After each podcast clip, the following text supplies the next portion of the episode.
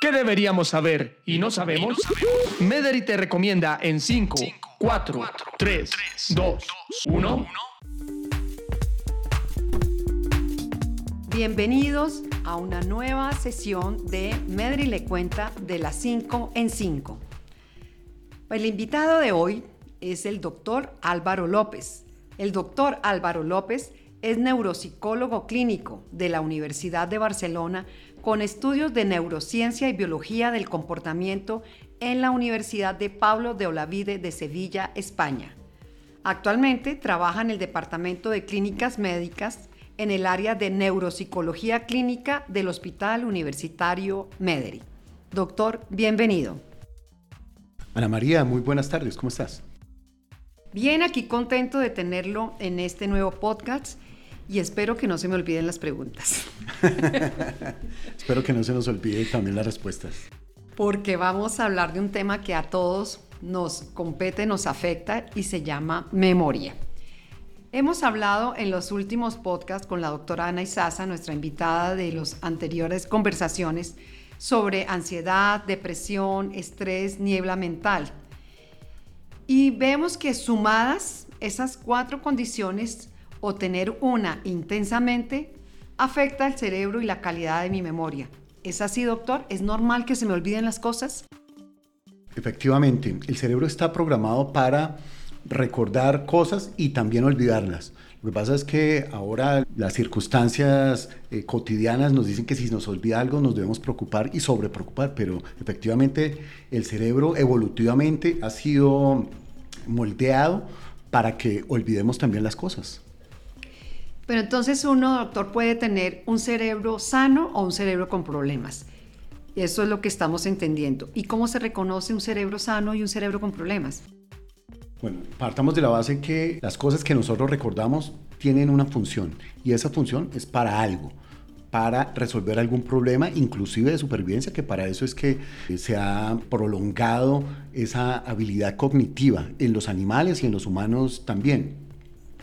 En nosotros cuando empiezan a haber problemas de olvidos que pueden llegar a generar dificultades para desempeñarnos cotidianamente, para hacer lo que usualmente hacemos y que ya no lo podemos hacer porque llega el nivel de olvidos llega a una frecuencia tal, a una intensidad tal, podemos hablar de que hay problemas, pero en general los olvidos que no revisten una dificultad para el desempeño cotidiano, pensamos que pueden ser de tipo benigno. Ese de detectar si es algo con problemas o algo que tiene un tipo benigno, como nos lo acaba de mencionar, digámoslo en una situación cotidiana. Yo estoy en mi casa, eh, dejo algo sobre la mesa y regreso y digo, ¿quién me cogió mi vaso? Pero si yo lo dejé acá. Pero resulta que después caigo en cuenta que es que yo me tomé ese vaso y fui y lo dejé a la cocina. Uno pudiera decir con el olvido de la memoria, ¿qué pasó ahí? en esa transición de memoria, doctor? Pues efectivamente, hay muchas personas que eh, tienen reiteradas experiencias de que se les pierden las cosas, que van a decir algo y no se acuerdan efectivamente lo que van a decir. Van a decir una palabra y esa palabra no sale con la facilidad que la persona quisiese. Lo que notamos es que si eso va a mantenerse en el tiempo y llega sistemáticamente a presentarse, es un motivo de consulta que debe atenderse y que debe ser sujeto de ser valorado. ¿Y eso tiene cura?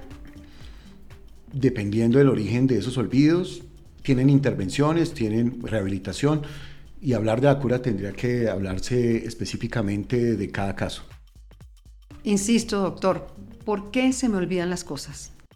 Se te pueden olvidar dependiendo de las razones por las cuales eventualmente tú tienes una información que quieres recaudar, pero que si tú no la practicas, tú no tienes una experiencia emocional con ella, que no vas a tener un afianzamiento, muy probablemente se te va a olvidar. Y podemos decir que todas estas condiciones que hemos hablado en los otros podcasts, una persona deprimida tiende a tener más fácil la pérdida de memoria completamente. Cuando estamos tristes recordamos menos. Incluso hay que tener en cuenta que las personas que tienen unas dificultades eh, de memoria y que se asocian trastornos depresivos y pasan de los 60 años, incluso pueden simular un síndrome demencial. Y solo es por la, por la memoria, por, eh, le falla la memoria porque también se sienten muy tristes. Bueno, doctor, el tiempo se nos acaba. ¿Cuáles son esas cinco para mejorar la memoria? Bueno, hay muchísimas recomendaciones que pueden ayudar a mejorar la memoria. La primera es que nosotros debemos tener actividades de exigencia intelectual acordes a cada persona. Y ya es la máxima socrática de conócete a ti mismo, los límites y los alcances que tienes para recordar.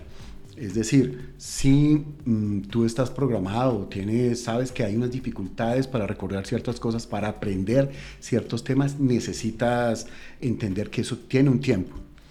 También es válido recordar que estas recomendaciones están hechas es para cerebros sanos, para cerebros que pueden tener unas dificultades, pero que no hay una patología que esté eh, asociada a estos olvidos.